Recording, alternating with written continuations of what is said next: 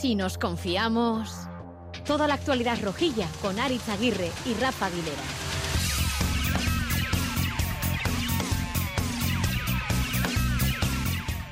Jesús Areso que tira el amago, busca lo que el línea de fondo, ahí está la carrera del lateral que consigue sacar el centro. Gol gol gol gol gol gol gol gol gol gol gol gol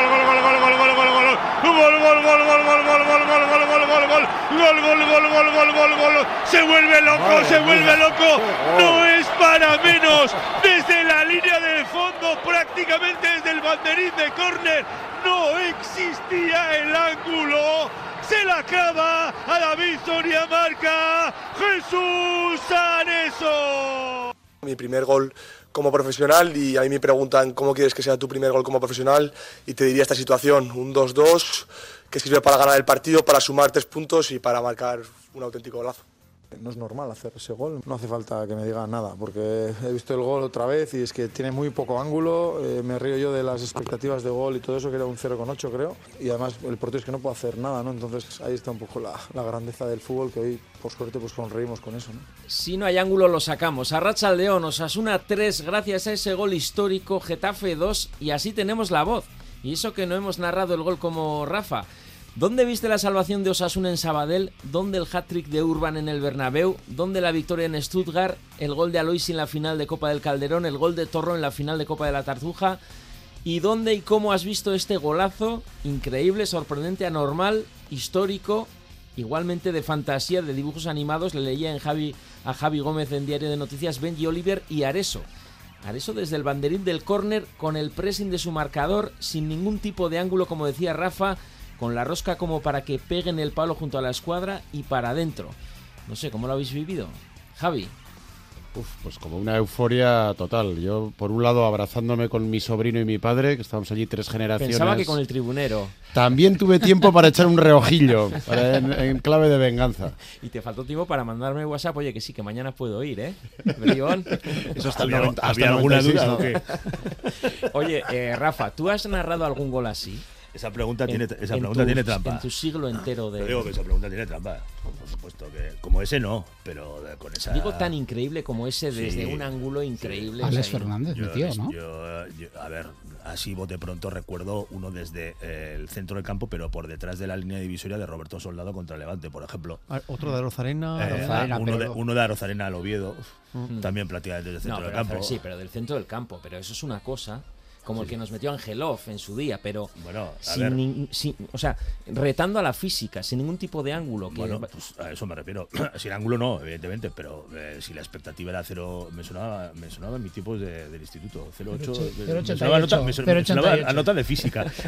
que era 0,0. Poniendo el nombre, poniendo el nombre ya. Rubén, ¿tú cómo viviste el gol de Areso? Pues, ¿Te eh, levantaste de la silla o se me con tu Pero a tablet? lo, a lo que iba, que es que esos, esos disparos desde, desde, desde casa eh, tienen la misma. Pues, si no tiene un 0,8, pues ahora con la, eh, con la tecnología actual, pues te dan 0,9. A ver, Rafa, ¿esto qué es esto?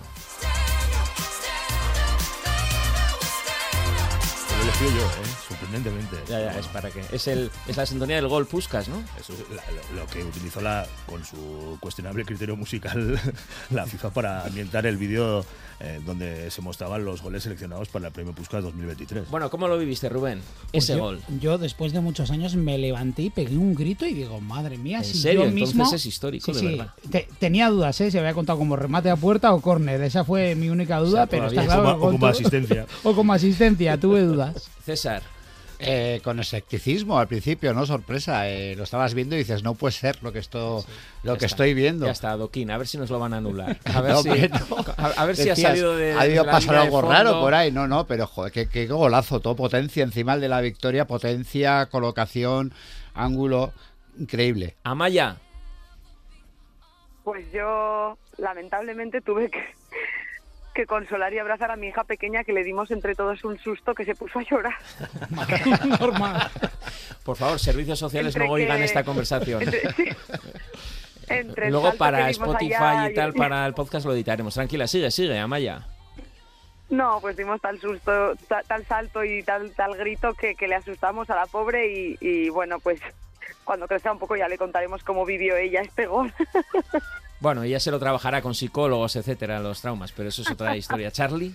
Pues eh, yo ah, con la incredulidad yo creo de, que de todo el mundo, porque es en el córner en el que yo estoy, lo, lo vi muy, muy, muy cerca, y eso de que piensas que a ver cómo va a, a centrar por raso, porque es el centro raso mítico O sea, de... que por fin te Areso. va a venir bien estar en el córner. Sí, sí, sí, me vino estupendamente bien. Mira lo vi- bien tienes vi la todo. entrada, Vi eh. a, a, a Dimitrovic o Mitrovic. eh, Pero cómo- viste cómo entraba, porque yo estaba en tribuna sur y vi Perfectamente. cómo, pega- vi cómo pegaban el palo. Perfectamente. Porque no vi del todo el, el disparo de... Incluso llegué, llegué a pensar que eh, Soria la sacaba, porque hizo un ademán que parecía que lo sacaba y al final, eh, felizmente, la- el, bueno, el balón ya estaba dentro, pero yo no sabía si estaba en ese momento dentro o fuera. Bueno, luego está el tema este de si golazo. es churro o no, si lo busca. Que me he visto un poco apurado en el córner, eh, no tenía otra salida y he visto que en el área tampoco tenía muchos compañeros y he puesto un centro chut. De per- perspectiva te diría que se ve muy bien, ¿no? porque yo veo el, palo largo y veo que, el balón puede entrar, igual desde otra perspectiva eh, parece que no va a entrar y, creo, tengo la sensación de que va a entrar. Yo igual pensaba que iba a ser palo fuera, ¿no? pero es palo dentro, casualidad y, y bueno, eh, ha entrado. Tiene un poco de todo, tampoco te voy a engañar, ¿no? También es un poco churro, es un poco centro, es un poco... No te voy a decir que ya tira la puerta porque te mentiría, pero bueno, lo más importante de todo es que ha acabado en gol y- y eso es muy importante. Bueno, no, al final tiene un poco de churro, pero es como Eh, Javi, cuando- Javi interv- interviene aquí porque es Cuando- que cuando aquí tú hace- metes un gol- No, no, pero vamos a ver. eh, eh, pon los puntos sobre las IES y explica la importancia del marketing. A ver, explícale a, a- explícale a nuestros oyentes. ¿Es churro o lo busca? ¿Tú qué le dirías? No, no, ¿qué, qué, qué es? Un Es churro un churro en toda regla. No, no, pero no se puede, eso no se puede decir. Bueno, bien, pero es- ese es el producto que hay que vender, Rafa. claro, un churro pues, en toda regla. vale. Pero como es en el minuto 80, nos da tres puntos y es, pues, es un gol épico e histórico. Sí, sí. Yo, y además yo creo que ni siquiera va a centrar. Yo creo que va a intentar eh, que el balón de, pegue en el defensa y vaya a córner. Yo creo que intenta meter el pase y Pero si vio todo, vio el hueco con la el perspectiva que tenías tú de tu Porque le localidad. pasa por debajo las piernas, o sea, es que Sí, ya sí, el sí. churro es eh, completo, o sea, ya es El alineado. churro o la hazaña, El claro. churro o la, la hazaña. importante, la importancia de la Qué terminología. mal, Vaya. qué mal, qué mal vendemos las cosas. Bueno, el Puskas, ¿eh? Para eso. Ya me lo han comentado, ¿no? Y sobre todo me lo ha comentado Budimir, Puskas, Puskas, Puskas y, y se reía. Bueno, un gol que tampoco debe eclipsar el otro golazo de Iker Muñoz, el segundo de Osasuna.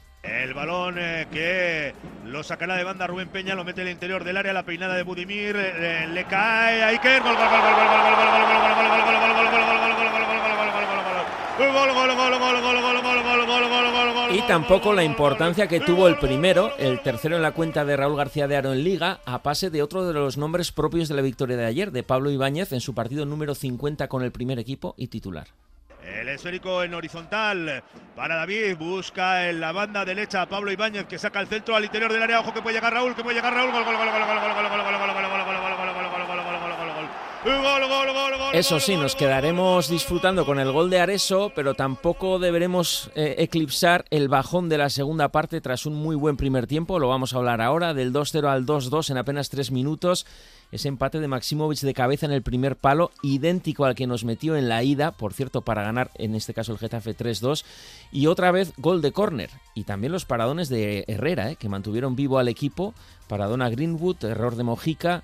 Otro paradón a Jordi Martín, error de Peña en la entrega, en la segunda parte de este ya, que podría haber sido del 2-0 al 2-3 en 5 minutos. En fin, pero lo importante es que nos dure la alegría del gol de Areso, del gol de Iker Muñoz y que sea un punto de inflexión que sirva para ahuyentar fantasmas. Sobre ahuyentar fantasmas hablaremos con nuestro coach Valentín Urriza. Sobre todo se ha llevado una gran alegría, que nuestra gente se merecía, una gran alegría. Y bueno, pues nosotros a intentar mejorar y ojalá sea un punto de flexión y que, y que lo doy marque un poco una, una buena segunda vuelta, es lo que queremos todos.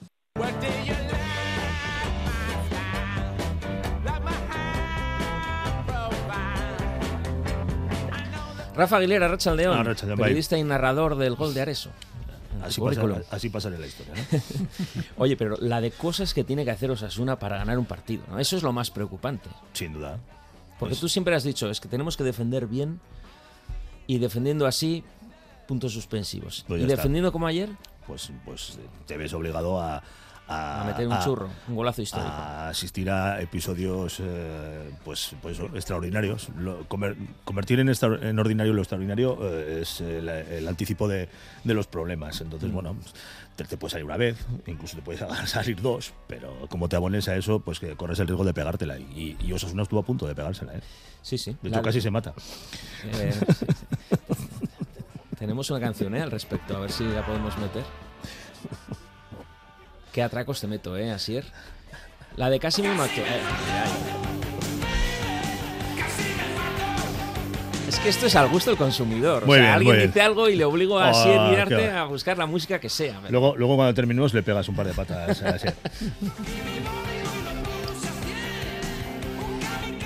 Eh, ¿La defensa de 5 y los dos puntas han vuelto para quedarse?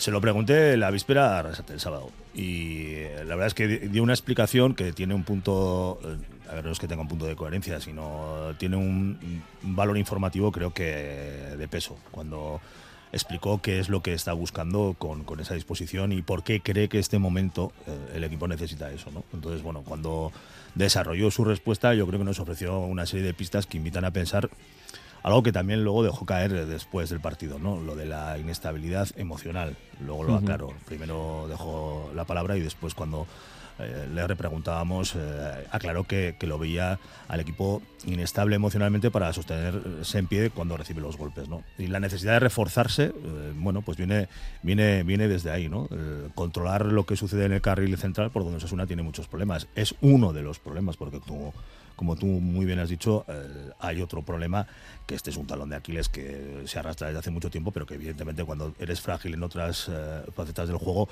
te penaliza aún más, que es la defensa de las jugadas de, de estrategia y las de balón parado. Claro, en esta defensa de 5 con dos puntas, en este 1-5-3-2, ¿dónde metemos a Aymar?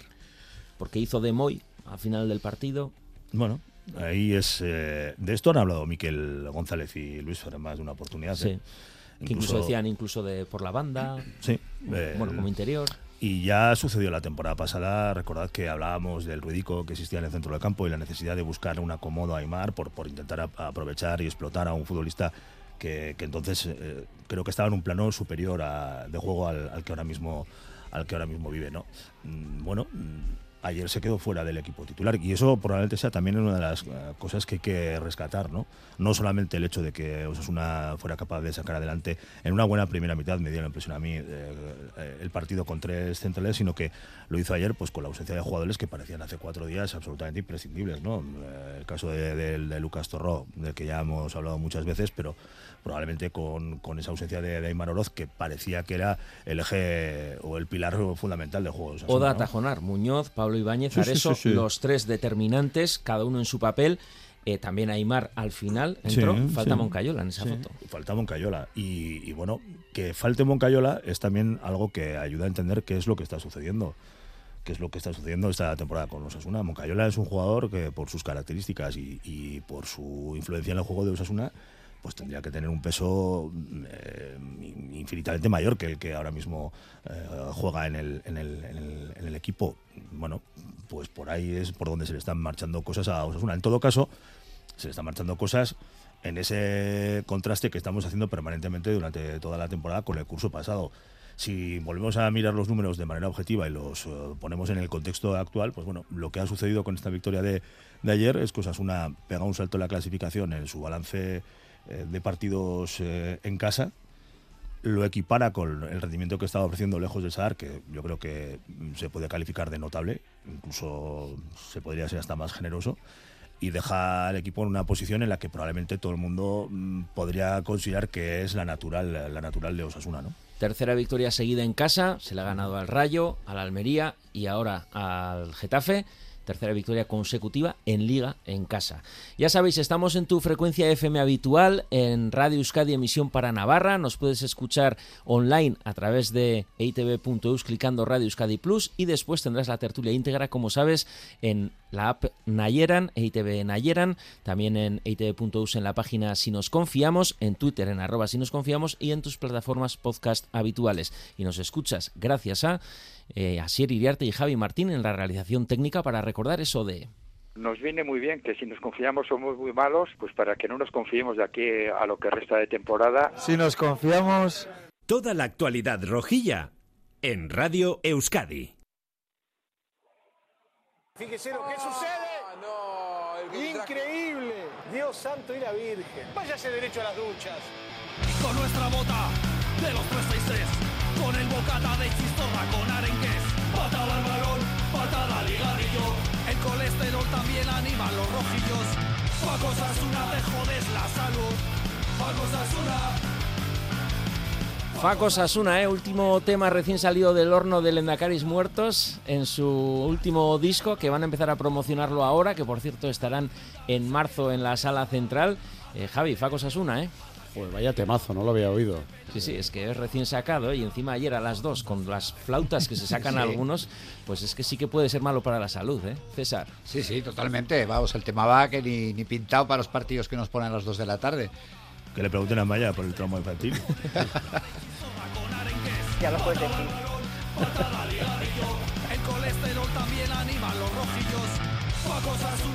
Y hablando de Facos Asuna, Javi, ¿qué decía el tribunero con el 2-2 y qué tras el 3-2? Bueno, ya no solo es tribunero, ahora son tribuneros, porque se ha, se ha echado cuadrilla. Joder. Eh, sí, sí, están... La vida se hace camino, ¿eh? Sí, sí, sí, están en su salsa. A ver, pensad que, que el año pasado, la temporada pasada, fue muy dura para toda esta gente. O sea, tuvieron que estar ahí mordiéndose las uñas en silencio, asistiendo a todos los éxitos de Osasuna, y ahora han visto que es, que es su momento. Estaban agazapados como un indio detrás de una mata, y ahora se han lanzado a degüello. O sea, no, no ya con el 2-2, eh, fue desde el 2-0. Ujú. eh, con el equipo ganando, y era increíble Qué rabia escuchar... tener que decir, sí, es que ya lo sabía yo, ¿no? Exacto, ya- 2-2. ya, lo, ya lo decía yo. eh, hay, que, hay que huir todas esas cuñadeces.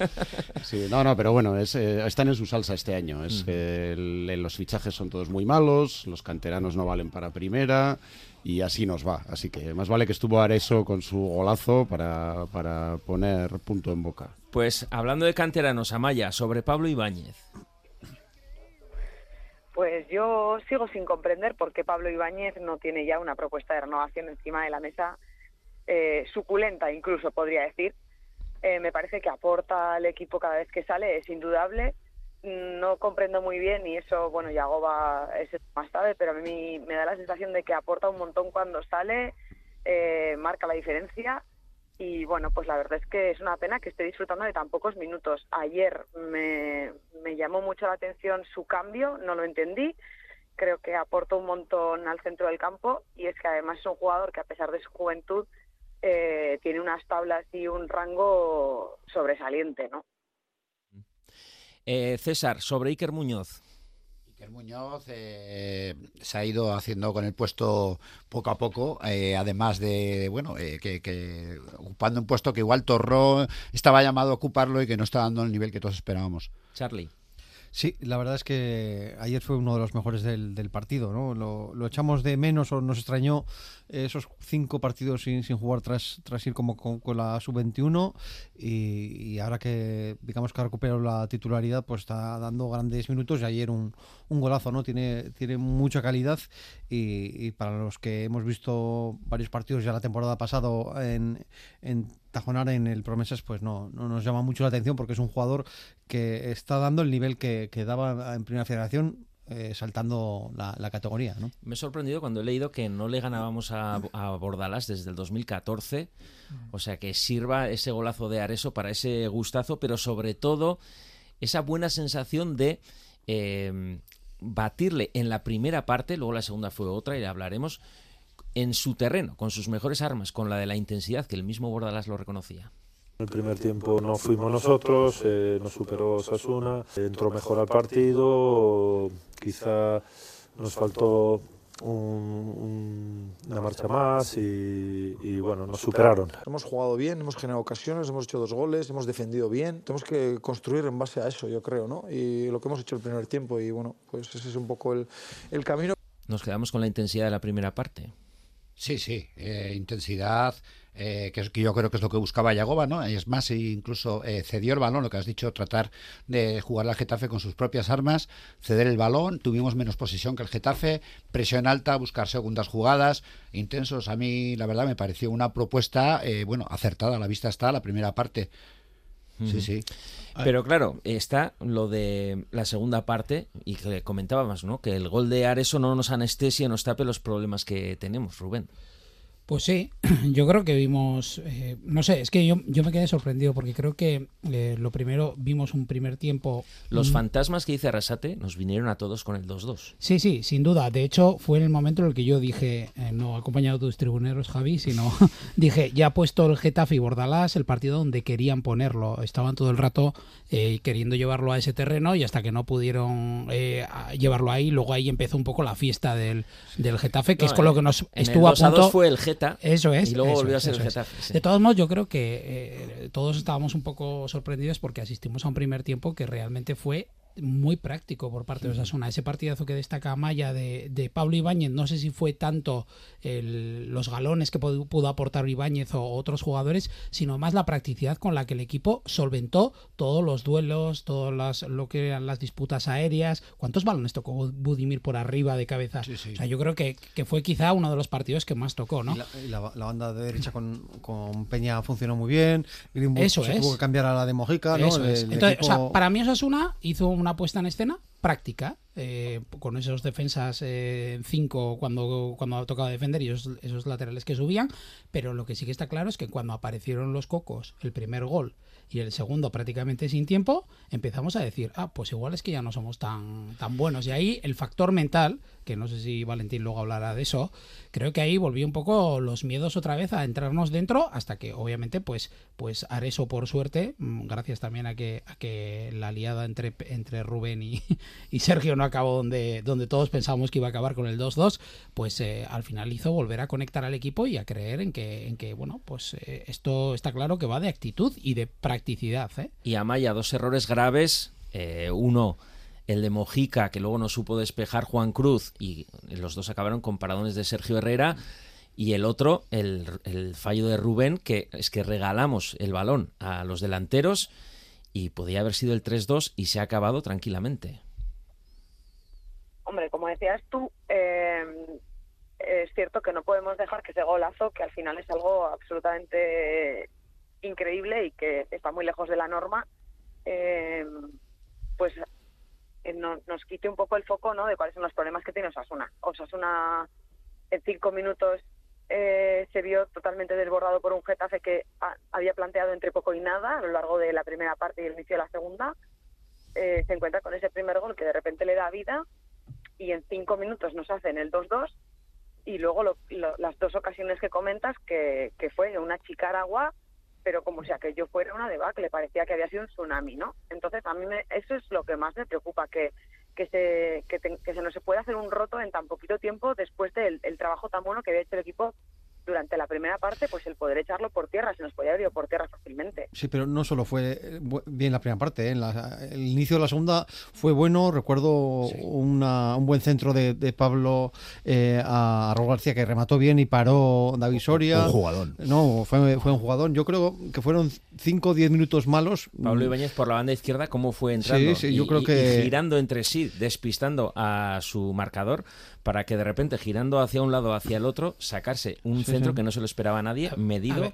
a, Budimir, que entraba solo porque no estaba. si, nos, entraba. si nos O, eh, confiamos perdona, somos muy, muy malos, ¿no? Lo hemos dicho aquí por activa pasiva en nuestro, no- nuestro eh, programa, pero eh, yo creo que fue parte de la explicación de ayer, ¿no? Nos vimos tan superiores que en un momento dado nos, nos relajamos eh, en esa mm, jugada un poco desafortunada que Iker Muñoz eh, es objeto o no de falta, acaban metiendo el gol, ahí sí que entran lo- los nervios y luego el segundo en un, en un córner, ¿no? Yo creo que ahí eh, en cinco minutos nos, nos noquearon producto de la confianza, yo creo, exceso de confianza y también de los nervios de, de- del primer gol. Es que ha dicho, yo creo, el, el entrenador en varias ocasiones que los partidos duran 100 minutos. Y claro, a este Osasuna le pasa mucho eso, que haciendo partidos muy aseados durante muchos minutos, de repente hay desconexiones que, que pueden dar con todo al traste. Y de hecho, eh, ayer estuvimos a punto de volver a caer en la trampa de Bordalás. Sí, O sea, además, es que Cuando el Getafe se convirtió en el. Geta. Eh, Bueno, pero qué gustazo también lo de Mitrovic, ¿no? Que después salga bien y que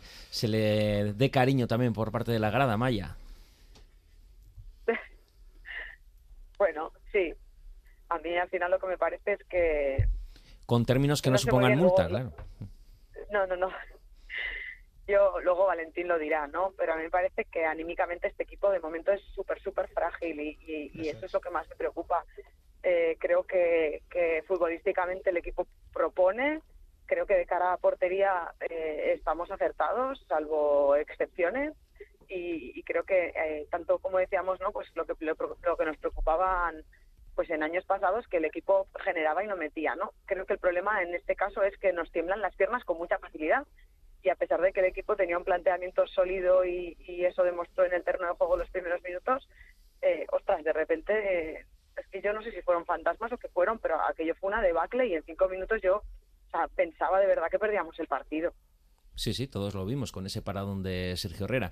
De todas maneras, y en este tramo de análisis, no quería dejar pasar por alto, por alto otra de las novedades, que es la de, por primera vez en la alineación titular, Budimir y Raúl García de Aro.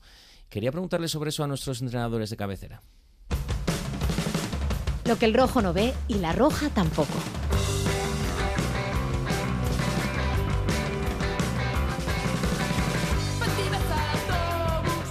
Podemos juntar a los dos puntas, ¿no? Últimamente estábamos jugando más con Buddy y José, un punta y media punta, un jugador más profundo al espacio, pero creo que Buddy y Raúl son compatibles también, se ha visto hoy y, y, bueno, pues contento también por los dos, ¿no? Porque creo que los dos, Raúl ha hecho gol, Buddy no, pero los dos creo que han estado muy bien hoy. Miquel González, Arracha León.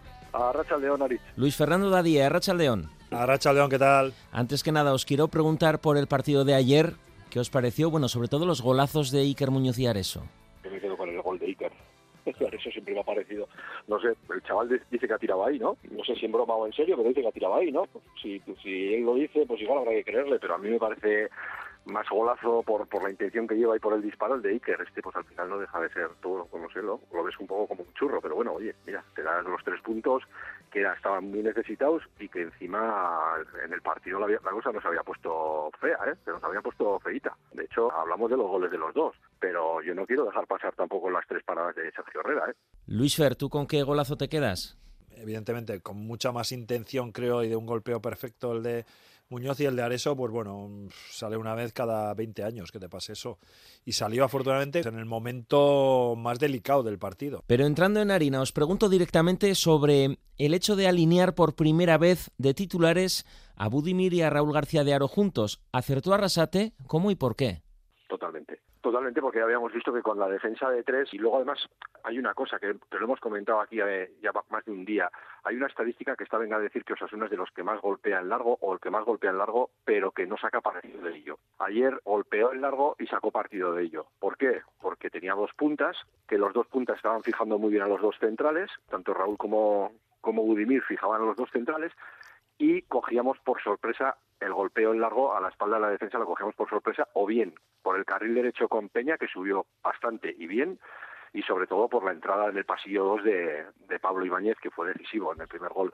Es entrada de él y centro para remate de Raúl, y tuvo otras dos o tres llegadas por ese pasillo. No así tanto con Moy, que estaba más, pues como, como es Moy, más a recibir al pie, pero bueno, la intención ya estaba de otra manera, ya era otro estilo de juego más adecuado a ese a eso que, estamos, que se estaba viendo del golpeo largo, más, con más beneficio, y bueno, pues la salida de, de Pablo Ibáñez ahí sí que te daba el, el, la, la, posible llegada a la espalda de la defensa desde, desde una línea donde sorprendes, porque un delantero es más complicado que pueda sorprender a un defensa porque es más fácil que pueda caer en fuera de juego, porque está paralelo o muy cercano y bueno, pues es más difícil, ¿no? Siempre se, se sorprende más en segunda línea. Nos faltó lo mismo que, hemos hablado de la mucha y buena llegada de Rubén Peña por derecha ante golpeos largos de David, pues nos faltó el que Mojica le diese opción a Juan Cruz a los golpeos en largo y posible. Yo sigo haciéndome cruces que este chico vino aquí después de haber hecho una temporada medianamente decente de carrilero en el Elche y todo lo que le hemos visto desde el miércoles ayer, yo no termino de verle absolutamente nada eh, o muy poco, eh, pocas decisiones correctas y ya digo, a Juan Cruz no le dio prácticamente ninguna opción de pase fácil como le dio Rubén Peña a David. Luis Fer, ¿acertó a Rasate con dos nueves? ¿Cómo y por qué?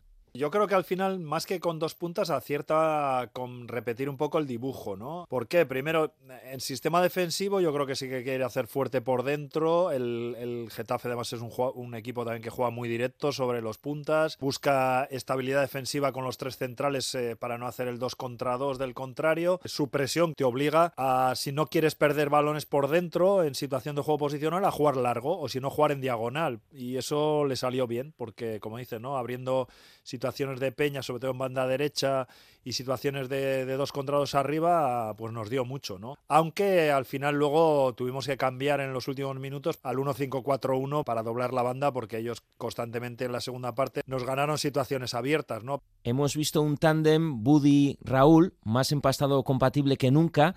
¿Cómo se ha conseguido? Porque ya de antes hemos hablado de la falta de compatibilidad, Miquel, entre Budimir con otro delantero arriba hemos hablado muchas veces de que la llegada de Raúl nos daba que por fin teníamos un delantero que era compatible con Budimir. Es que Raúl es un, delantero de los que todavía no, no teníamos. No es el Chimi, no es Quique, el del año pasado, y tampoco es Arnaiz, que también es un poco más compatible con Budimir. Meterle dos ahí para fijarlos y permitir que la llegada de segunda línea tuviese hueco, es muy acertado ese planteamiento. Tenían claro que, por ejemplo, en el juego directo Budimir iba a ir a la peinada y él iba a ir a la caída, porque Budimir en el juego aéreo se mueve mejor, ¿no? En ese sentido que Raúl. Yo creo que te, lo tenían eh, estudiado, no ellos, eh, evidentemente Yagoba, ¿eh? les había aleccionado en qué, qué, situaciones, ¿no? Si Budimir iba a jugar de espaldas y sacaba un central, ahí Raúl se movía muy bien a izquierda, derecha, diagonal, si peinaba él iba al espacio y al revés, ¿no? Si era Raúl el que iba a buscar el, el balón al pie, Budi ya buscaba situación de área porque igual Raúl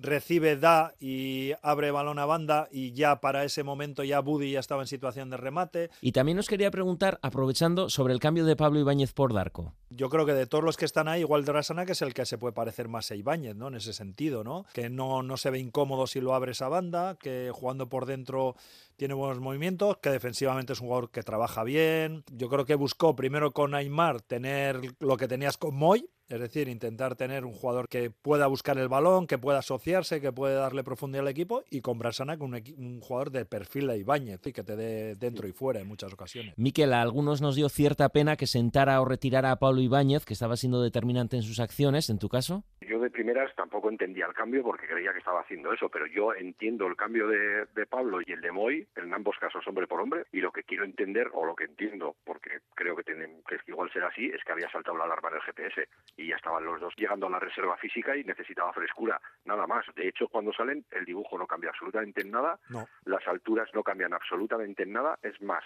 Brasanac, el que está más adelantado que, que Aymar, para Aymar hacer el juego que había hecho Moy de posible referencia de, de recibir en corto, y Brasanac seguir rompiendo a la espalda de la defensa frescura en el campo, que podía haber sido con Brasanac o podía haber sido con Moncayola, ¿eh? cualquiera de los dos era muy compatible con él. Miquel González, Luis Fernando Dadie, gracias por aportarnos frescura y, por cierto, ser nuestro GPS en este Si nos confiamos de Radio Euskadi. Muy bien, venga, gracias a vosotros. venga. Agur. Agur. Bueno, escuchamos a Miquel diciendo el GPS quizá de Pablo Ibáñez ya demostraba que ya no podía mucho más, pero el tema es que lo hubieran sacado por Darko y no por Moncayola, por ejemplo, ¿no? Sí, a mí me, sorprendió que, un jugador que viene de una lesión tan larga como Darko, que apenas ha tenido minutos, eh, entrara en lugar de Moncayola, que, que, bueno es un jugador con un gran despliegue físico y que es uno eh, un jugador ¿no? que esta temporada ha muchos minutos. Me sorprendió eh, que ni siquiera calentara ayer y que bueno pues Darko tuviera sus minutos en un partido que estaba muy reñido creo que salió con el 2-1 no si no me equivoco bueno pues eh, eh, hemos visto mejores versiones de Darko lo que pasa es que claro la falta de, minutos pues hace que, no esté en sus mejores condiciones. No obstante bueno yo creo que, no, lo hizo mal no igual discreto pero pero jugó bien Darko sorprende que Moncayola se quede inédito Sí, yo creo que Arrasate bueno, nos sorprendió a todos con lo de Darko. Yo creo que jugó a poner a alguien en el campo que supiera leer el partido en ese momento y fuera un poco su extensión sobre el terreno de juego. Y tirase de galones, de veteranía, y ahí yo creo que Darko pues hizo su oficio. Uh -huh. Rubén. Eh, sí, a mí, pero es que, bueno, no sé, me sorprendió y no me sorprendió. Yo vi que no calentaba y que, y que obviamente, pues eh, tampoco hemos visto al Moncayola que todos esperábamos este año.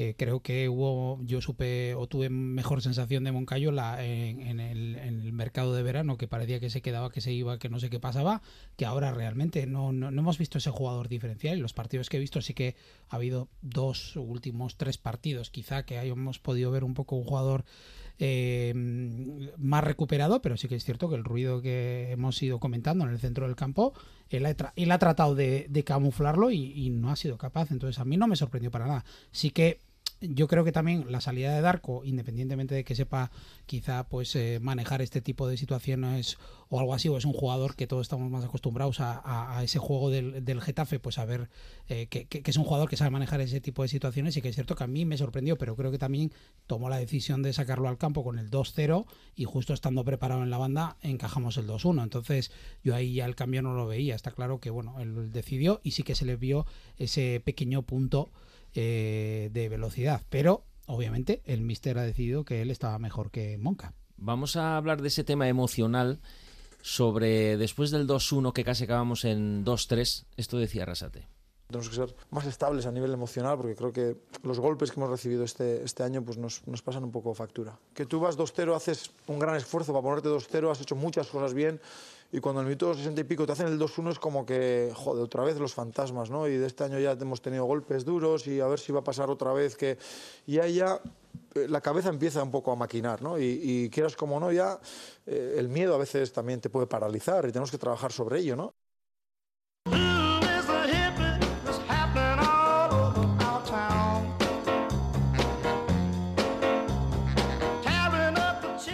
Valentín Urriza, Arrachaldeón. Arrachaldeón, Aritz.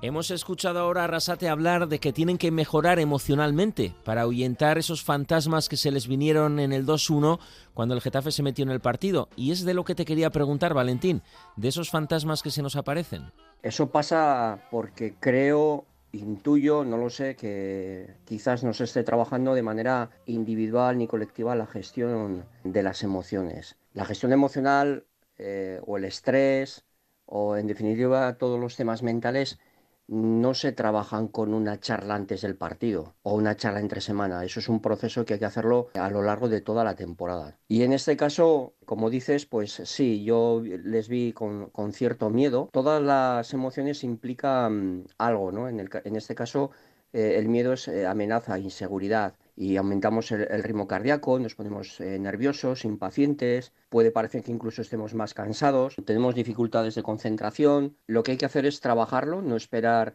a cuando está el mal incorporado y generar una serie de anclajes mentales en los jugadores pues para que no pase lo de ayer, ¿no? Hay que mejorar la autoconfianza del jugador, hay que introducir técnicas de relajación, visualizar los posibles escenarios con los que te puedas encontrar y trabajarlos pues para que esa situación temida, tenerla entrenada con el ánimo de poder superarla. ¿Y cómo se avientan los fantasmas? Y te lo digo ya no solo desde el aspecto deportivo y profesional de Osasuna, sino también para los oyentes, para la gente común, cómo combatir a esos fantasmitas que cada uno lleva consigo y aparecen cuando menos lo quieres. Lo mismo, es que eh, tenemos la tendencia de acudir a un especialista mental o a ver qué tengo que hacer cuando tengo el fantasma encima, ¿no? Entonces lo que hay que hacer es trabajar para prever que no venga el fantasma. Esto se trabaja, como te digo, con tiempo. Es como si tú te irías a presentar a un examen final de curso o a unas oposiciones estudiando dos días antes. Pues no te va a salir.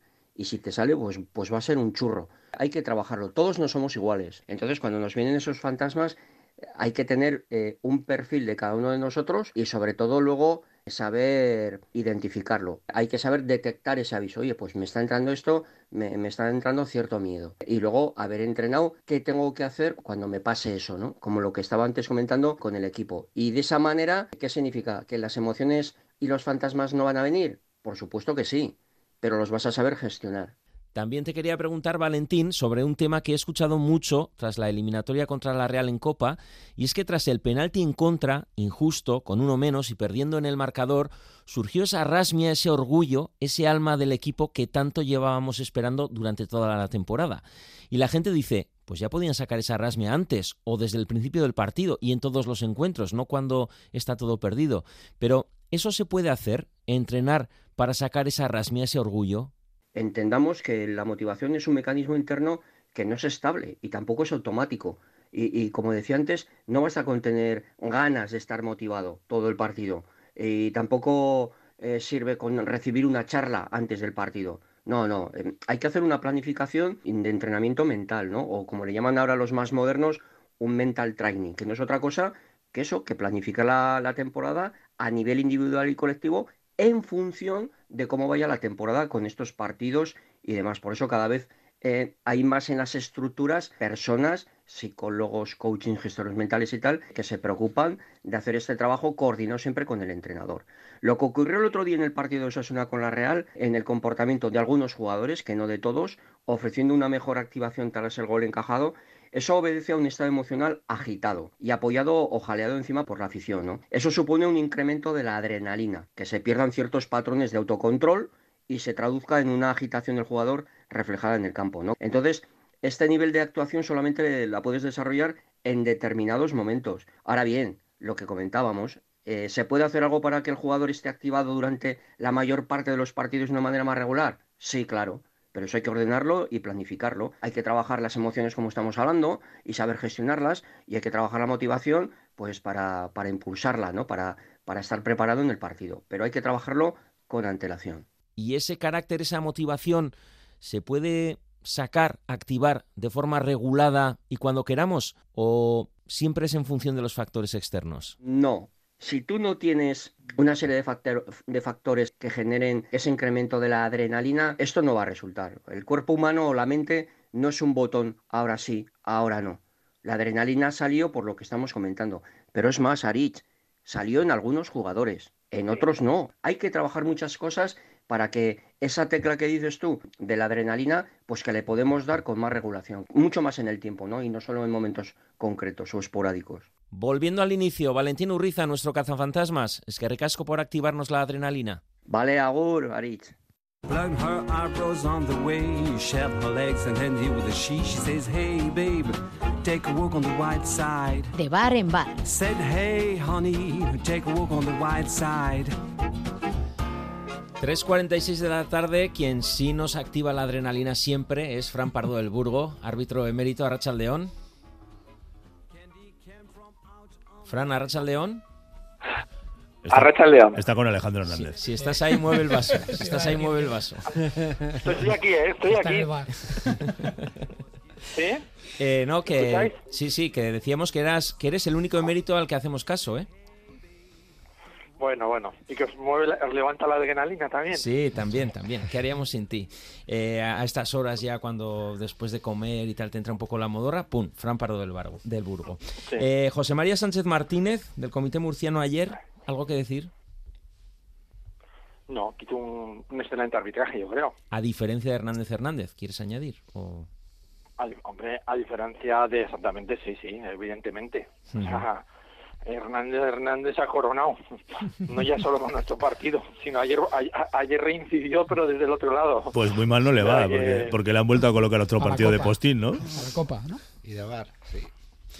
Increíble. Pues, Eh, pues, pues que le pongan, que le sigan poniendo. Vamos por partes, solo una duda. Ayer vimos cómo Mitrovic un poco jaleaba mm, a la grada, que luego no quedó en nada. ha- hacía gestos obscenos. Hacía aspavientos, arengaba un poco a la grada. Eso no se puede parar. Ya. No se puede parar. A ver, eso, eso es difícil de parar. Que falte el El respeto a bar, un o jugador el de bar campo. no puede a- llamar para eso.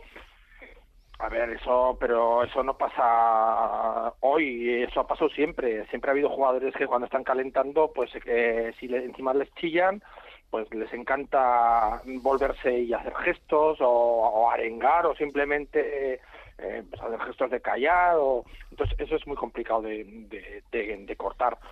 Eso yo creo que se podría cortar simplemente pues, si después de los partidos se visionaran pues las imágenes y se vieran casos de estos y se cogiera y se dijera, señorito, 6.000 euros. Entonces, pues bueno, pues se le quitarían las ganas, supongo. Eh, entonces, ¿la nota para Sánchez Martínez sobre lo de ayer?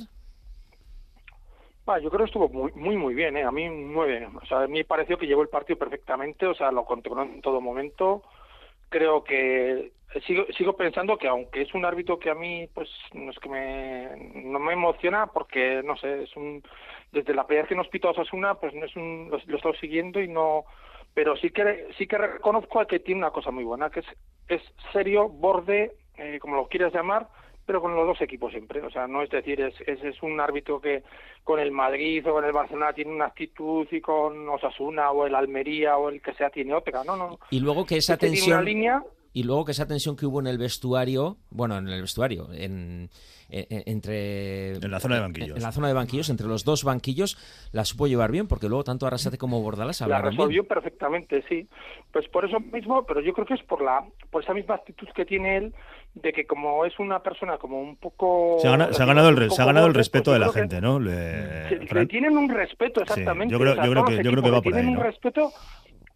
Porque porque ha conseguido que bueno pues mantener una distancia sobre jugadores entrenadores etcétera que nadie le va a ir a dar la palmadita a este, a este no le dan ni una palmadita ni él ni él va dando palmaditas claro Eh, lo cual a mí me gusta como árbitro No, le- no- no le harán un pasillo en, en su, en su última jornada de- en oficial. ¿no? Bueno, Pues igual, pero todo igual sí se lo hacen, pero será el que se lo hagan merecidamente. no otros que se han ido abrazando con todo kiski, entonces claro, sí les hacen pasillos.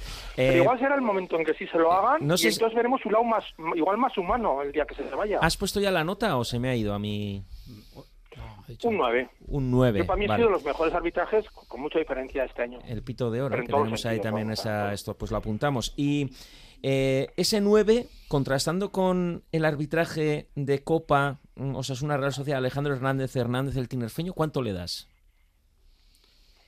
Eh, un 4 y gracias. ¿Un 4? O sea, casi aprobado. gracias. Un 4 y gracias. Eh, ya no, sé que- No, casi aprobado no. Ya sé. Cuatro Así es, así, es, gracias. así es como vendías tus suspensos en casa, ¿no? Hombre, a par- a partir he de sacado, un cuatro- he sacado un casi aprobado. A partir de 4, eh, a ver, vamos a ver, a partir de 4 se puede negociar con la tutora Sí, o el sí. tutor. Claro, o sea, a partir No, de pero 4 yo no negocio. quedado Yo, delatado. yo, o sea, yo, o sea, yo no negocio. O sea, yo tengo un 4, para mí es un suspenso. Está mal. Bien, eh, ya No sé está- que es pasado, pero yo creo que Horrorosamente, horrorosamente mal, pero sí está mal. Eh, ya sé que es pasado, pero yo creo que el cuerpo nos pide un poco recordar eso. Tenemos eh, cuatro minutos, eh, cinco, porque también tenemos que dar las flores y las macetas. Pero el penalti a Budimir es penalti de Zubeldia. Pues sí, pues Mm. sí. Yo lo que no entiendo es cómo el VAR no le avisa. Es un penalti, yo te digo la verdad. En el campo VAR Pulido. Santana, el canario. sí, estaba viendo el partido. Pulido Santana, Canario. Mm. Árbitro joven, que además, o sea, es que yo lo que no entiendo, y ayer se volvió a repetir con el partido del Real Madrid-Almería, que el del árbitro del VAR ya predisponga al árbitro de campo sobre lo que va a haber. Es que esto es O sea, lo que pasó. eso estos no son, puede ser. Estos son los audios de Bar del Sadar con el tema de, del penalti de Catena. Mira, Alejandro, vas a ver, el agarrón es claro. A posteriori verás que es una ocasión manifiesta de gol y que al ser el un- último hombre y es un agarrón, pues conllevaría tarjeta roja. Lo que Bueno, tiene que lo evitar. lo que no se entiende, Fran, es por qué, y ya va siendo la segunda, tercera vez, condiciona siempre el árbitro VAR, le dice, lo que vas a ver es, no, no, que lo vea, es que para eso va el monitor. eso no Exactamente, exactamente, es que no sé decir. No, no, vente a ver que tiene, ve- vente a ver la jugada y decide. Ya está, eso es lo que le tiene que decir. Porque luego aquí está el ejemplo contrario. Es la manera correcta de actuar de, de Burgos Bengoechea, en este caso en el partido de Copa Valencia-Celta, que le dice al VAR, no me digas qué pasó, déjame que lo vea yo. Déjame hablar. Ponme las imágenes y déjame hablar. Vas a ver, eh, Ricardo, cómo el jugador defensor estira su codo elevándolo por, a la altura del hombro. ¿Vale? Ponme las imágenes y déjame hablar, por favor. Venga, pues no te preocupes. No te digo nada y tú lo gestionas, ¿vale? Estupendo, tío. Vale, suelta. hay falta primero a Kevin, que es. Vale. Aquí hay falta primero a Kevin, esta. Antes de Perfecto, le pegan el codo, ¿vale? Pues tienes una de cortos por confirmar el codo. Es el audio eh, que, en el que Burgos Bengoechea le dice, no, quiero decidir yo. Eso es. Esa es una manera de actuar. Exactamente. Pues eso es que te lo iba a decir. Que ha ido hay, eh, a, a de Burgos Bengoechea, a Gil Manzano, a, al de ayer. Yo te digo yo que, ni, que el del bar no se le ocurre decirle lo que le, di- lo que le dice este, ni lo que ayer Hernández Hernández le dice al árbitro del Real Madrid Almería. Este es el audio de Bar de ayer en el Bernabéu. En este caso, otra vez, Alejandro Hernández Hernández, el del Sadar, el árbitro de Copa en el Sadar, pero en este caso en el Bar. Y le dice a Francisco Hernández Maeso, árbitro de campo, lo que tiene que ver. El árbitro ha anulado el gol y Hernández Hernández le dice, Vinicius mete el gol con el hombro, no con la mano. O sea que el gol que has anulado es gol legal. Y lo da. Pero no le basta con enseñarle las imágenes, sino que le subraya, esto es lo que ha pasado. Fran, te voy a mostrar, ¿vale? Le da en el hombro derecho, ¿vale? Te recomiendo un on-field review para que valores eh, la no mano, la posible no mano. Dame la inversa derecha, inversa derecha. Esta. Para punto contacto. Ahí, ahí. Vamos a ponerla super slow. Le da en el hombro. Bochornoso, bochornoso. Sea, ¿qué quieres que te diga? O sea, yo es que no lo entiendo, no entiendo. O sea, yo no entiendo cómo se puede tomar esas decisiones. O sea, es que es que no me no no tampoco me parece bien que luego salga Xavi diciendo de que ya sabía porque cuando te- cuando vino al Sadar y le pitaron el penalti aquel de Lewandowski Sí. no le pareció mal De ese ni no- de cuando ese le no han se pitado acordó ayer, sí. penaltis ni cuando etcétera. Pero Fran, O sea, de esas cosas no se, no se acuerdan. Pero Fran, ¿tú Entonces, entiendes o sea, que, no me- que la gente, por ejemplo, que comentaba una minoría, pero después del, pa- del arbitraje aquí en el Sadar de Osasuna Real Sociedad, que la gente diga, no, es que es, es los platos rotos por habernos enfrentado a la federación, etcétera. Que No, piense mal del no, arbitraje, como que- ayer es que se le está que no premiando al Madrid, nada. etcétera. No, no, no, no, no. Yo eso sí que no pienso que es para nada. Sí que sí que sí que me parece que, le- que Real Madrid Televisión, por ejemplo, está haciendo una campaña que es lamentable, que yo cada vez que alguna vez oigo por alguna casualidad que en algún en alguna radio que ponen alguna cosa, alguno de eso, es que es vamos, de lamentable, deleznable, yo no sé ni qué expresión Pero es increíble O sea, que yo a teniendo- esos tres que suelen estar en, en Real Madrid Televisión es que vamos, o sea, les, les daría, pero con la mano abierta. Pero así, lo que es increíble es, Fran, que, que eso sería tarjeta roja e igual ocho partidos. ¿eh? Eh, lo que es increíble, Fran, Sí. es que teniendo un sistema como el videoarbitraje se falle tanto, ¿no? Teniendo Pues un monitor, teniendo es eh, que imágenes editadas, es que un sí queda monitor, eh, teniendo un pie a pensar mal. Nos pasó con todo el Atlético de Madrid aquí en el Sadar. como- Sí, por eso. O con Es Real que- o con el Barça. Exactamente, pero es que nos nos pasa, pero por eso mismo te digo yo que luego, o sea, luego salen de los de estos equipos quejándose diciendo, pues eso, que eh, Xavi ayer o saldrá el Cholo Simeone mañana diciendo Mm. Bueno, Fran. que le- al otro que no, no, no. A ver, hay que mirarse para adentro. Tenemos que mirar hacia adelante, por Pero suerte, bueno. ¿eh? a ver si seguimos teniendo Sí, el sí, mismo no. arbitraje, por lo menos como el de ayer. Eh, solo una cosa, a Pulido que sí. Santana, ¿qué, qué nota le das en el bar de los Asuna Real Sociedad? Es para recogerlo, ¿eh? Pues lo mismo, pues un 2, un 2, Un dos, porque venga, aún todavía anímate, es, eso es, es que vamos. es. Un 2 y un dos, 4. o sea, es que está fatal, es que para lo poco que puede hacer. Muy bien, es que ricasco, Fran. Hasta el próximo lunes. Bueno, venga, agur. Flores y macetas. Madre mía, que nos liamos y nos quedan tres minutos. Vamos a ver, la flor. Para el mejor jugador del partido, por votación, para Iker Muñoz. Al mejor jugador de casa, para Pablo Ibáñez. Y premio, la maceta, premio si nos confiamos al jugador menos acertado. Ha estado empatado entre Moy Gómez y Mojica, pero al final se lo lleva Mojica. Eh, ese cambio de Greenwood para hacer más daño que acabó casi en tragedia, ese cambio de banda para emparentarse con Mojica y la de veces que quedó superado el colombiano. Sí, la verdad es que el mismo, mismo córner de, de, de Areso, ese, mm, esa cesión que hizo sin mirar hacia Juan Cruz, que Juan Cruz no se ve, es que es un jugador eh, que en nuestra área tiene mucho peligro Mojica, ya lo estamos viendo en muchos partidos y, y luego aparte pues en su función de carrilero ayer yo creo que dejó bastante que desear, como decía antes Miquel González, en la comparación con, con Rubén Peña, pues eh, la comparación es, eh, le deja muy mal al colombiano. Amaya. Sí, sí, yo me da rabia porque al final parece que, que tenemos como el, el punto de mira siempre en los mismos a la hora de, de dar las macetas.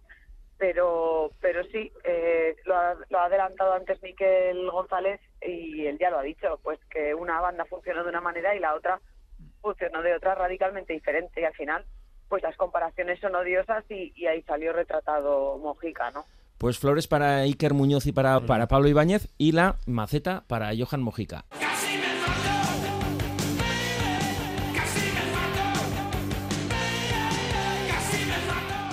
Casi nos matamos, pero gracias al gol de Areso aquí estamos en este punto de inflexión. Rubén, Osasuna es décimo primero con 25 puntos, a 10 puntos del descenso que lo marca el Cádiz, es decir, por debajo nuestra tenemos nueve equipos, pero es verdad, y yo cada vez que lo escucho me sorprendo porque de cuatro competiciones solo nos queda una, pero juez solo, nos queda toda la liga. Pero ¿cuál es el objetivo ahora? Eh, eh, el objetivo primero es, bueno, estamos en esa posición, eh, nos falta un partido, un partido por jugar, partido estamos menos, con un partido menos, que bueno, que sea el Barça, es un partido que, que vete tú a saber si nos rascaremos algo allí, pero el objetivo es eh, alcanzar lo antes posible esos, esos 40 puntos que son lo que en principio nos va a garantizar liberarnos del todo, porque como hemos hablado tanto del factor mental y hemos hablado tanto de, de esas pequeñas inseguridades que tenemos en el momento que, que, que, que, nos- no estamos jugando a fútbol y nos desconectamos, Pues yo creo que ya con el casillero lleno y con el aval puesto eh, va a ser más que suficiente para liberar el equipo y hasta donde llegue. Javi, si ganamos el partido del Camp Nou, nos pondríamos a 4 de conference.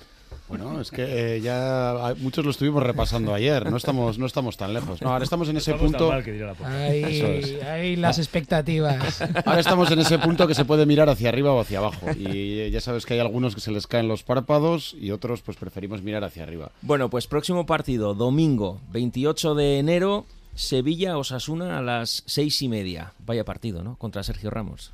Sí, Sergio Ramos y un eh, Sevilla Sevilla en descenso, goleado ayer por el Girona, 5-1. Tiene el partido de Copa, que quieras o no, eh, ahora mismo, si, eh, eh, si nosotros miramos a Europa, estoy convencido que en Sevilla se está mirando a que el, la única posibilidad de jugar el año que viene en Europa es la Copa del Rey. Digo yo que Quique Sánchez Flores pondrá todos los huevos en la cesta de la Copa del Rey y dirá a ver si ganamos y luego el domingo ya se verá lo que hacemos contra Osasuna. Yo espero que, se cansen mucho esta, esta semana en el partido copero y el domingo Osasuna sobre todo de una mejor versión, ¿no? que nos de los últimos partidos que hemos jugado en liga fuera del Sadar y, y compitamos como en la primera parte de ayer. A ver, para, dónde- a ver para el domingo dónde tiene los huevos eh, Sánchez Flores. Sí, a ver, también, o el otro sitio. Sí, sí, bueno, sí. César, ¿con qué expectativas vamos a afrontar ahora la segunda vuelta después de en- encadenar tres partidos, tres victorias en casa en Liga? Hombre, eh, vamos sobre el horario previsto, que es que es la intención, o sea, lo, lo- lo- lo- que a este equipo le podemos exigir, y a partir de ahora tenemos que mirar hacia arriba en una liga que está muy, muy igualada y no despistarte. Lo mismo que ganas dos, tres partidos seguidos, te metes arriba y otra vez podemos eh, soñar, peor es perder dos, tres partidos y empezar a mirar para atrás pues con, con miedo. ¿Volveríais a cambiar el sistema? ¿Mantendríais dos delanteros? Eh, no sé, ¿cuáles son vuestras preferencias? Yo creo que Osasuna tiene que salir valiente en Sevilla, porque al final la presión la tienen ellos. Y estos tres puntos a Osasuna yo creo que les ha tranquilizado mucho, les ha liberado mentalmente. Y realmente los que tienen que jugar atenazados eh, son, eh, son ellos. Entonces, yo no veo que sea un mal partido para tener la pelota, eh, tener criterio, intentar jugar el balón e intentar ser mandones en el campo. Y no tener desconexiones en el Pizjuán. Eh, sin duda, sin duda, pero vamos, el Sevilla yo creo que está bastante más desconectado que nosotros por momentos. Eh, yo creo, hablando del sistema que dices, creo que puede valer perfectísimamente y además tal y como están los defensas centrales del Sevilla, eh, dos, dos puntas, eh, Buddy y Raúl, podrían hacer muchísimo daño y centros de balones laterales, eh, que sufre bastante. ahí. Seguimos con Iker Muñoz. Yo, vamos, estoy eh, convencido de que así va a ser, ¿no? Después del partido de ayer, yo creo que Iker Muñoz tiene que ser fijo en el 11. Veremos también, igual, eh, si Arnaiz eh, vuelve al 11 también, ¿no? Buscando esa velocidad contra la defensa del, del Sevilla. eh, Y, y, bueno, yo espero, bueno, creo más que, que espero que eh, jugaremos otra vez con los tres centrales, ¿eh? Dado que ha dado buen resultado, yo creo que puede ser una buena opción para, para Yagoba. Rafa, queda todo un mundo de entrenamientos toda la semana, pero no sé qué se puede aportar informativamente de cara a ese partido. Bueno, esta es una semana para ver cómo evoluciona Chimi Ávila, a ver cuál es la expectativa que se abre con respecto a su recuperación. Y, ayer también ya lo sugería Arrasate. Las victorias y las sensaciones que deja el equipo en las últimas semanas es un punto de partida para seguir creciendo. Con lo que, bueno, como eh, señalaba ahora Charlie, pues cabe pensar que el punto de partida probablemente sea el mismo que que utilizó para, para el partido de ayer, ¿no? O el derby contra la Real, aunque la propuesta futbolística de Sevilla sea completamente diferente, ¿no? Mm, Yo apuesto por, por más explotar el, estado de ánimo que haya podido generar una victoria, porque creo que eh, si hay algo que está bloqueando al equipo, o, o el factor que probablemente esté bloqueando más al equipo, no es eh, tanto el futbolístico como el mental. Lo comentamos todo, ¿eh? Partido seis y media en directo en Radio Euskadi desde el Sánchez Pizjuán, Sevilla Osasuna y lo comentamos aquí en el Si nos confiamos como siempre y a la hora de siempre a partir de las 3 el lunes. Esas tú, Si nos confiamos, Gubet y Gorriak.